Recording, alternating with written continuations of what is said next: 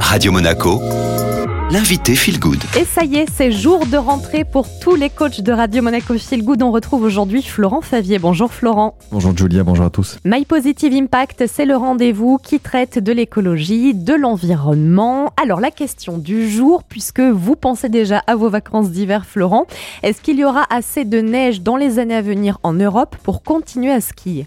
Des chiffres pour commencer. L'Europe possède 2234 stations de ski, soit la moitié des stations existantes et le plus gros marché de sport d'hiver au monde. Cela représente 30 milliards d'euros de chiffre d'affaires annuel, soit 3% des recettes directes du tourisme en Europe. Donc c'est un gros marché. Pour les auteurs de cette étude, les chercheurs de Météo France et de l'INRAE, 53% de ces stations feraient face à un risque très élevé de manque de neige si la hausse moyenne des températures était de 2 degrés. Avec une hausse à 4 degrés, c'est presque la totalité des stations, 98 qui pourrait disparaître. Si on se pose la question de la neige artificielle, eh bien sachez que ça n'est pas une solution pérenne car elle nécessite à la fois beaucoup d'énergie et beaucoup d'eau. Donc là, vous zoomiez hein, particulièrement euh, sur euh, les chiffres de cette étude qui concerne l'Europe. Si euh, on zoome un petit peu plus du côté du pays voisin, au niveau de la France, qu'est-ce que ça va donner? Sachez que déjà 150 stations de ski ont fermé par manque de neige à ce jour. Et dans le pire des scénarios envisagés à plus 4 degrés, 93% des stations alpines et 98% des stations pyrénéennes sont menacées à l'horizon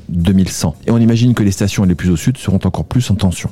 Le tourisme lié au sport d'hiver va diminuer progressivement. Ça va pas se faire euh, du jour au lendemain. Selon leur altitude, les niveaux d'enneigement de certaines stations seront trop insuffisants pour être favorables à la pratique du ski une année sur deux, alors qu'ils ne l'étaient que d'une année sur cinq entre 1961 1990. Et est-ce qu'on peut terminer euh, peut-être avec les lueurs d'espoir qui sont mises en lumière par euh, cette étude Florent? Les chercheurs de cette étude expriment aussi qu'en se mettant à réduire fortement nos émissions euh, dans le respect des accords de Paris, donc qui essaient de limiter à plus 1,5 degré le réchauffement, on pourrait ne perdre que 4%. Alors 4% versus 93% à plus 4 degrés.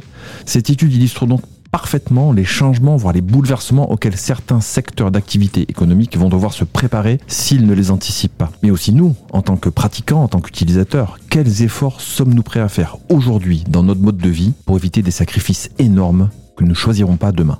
Un grand merci Florent d'avoir été avec nous pour My Positive Impact. Je vous rappelle que vous avez le podcast disponible sur Spotify, Deezer ou encore au chat en tapant Radio Monaco Feel Good et c'est le retour de la musique.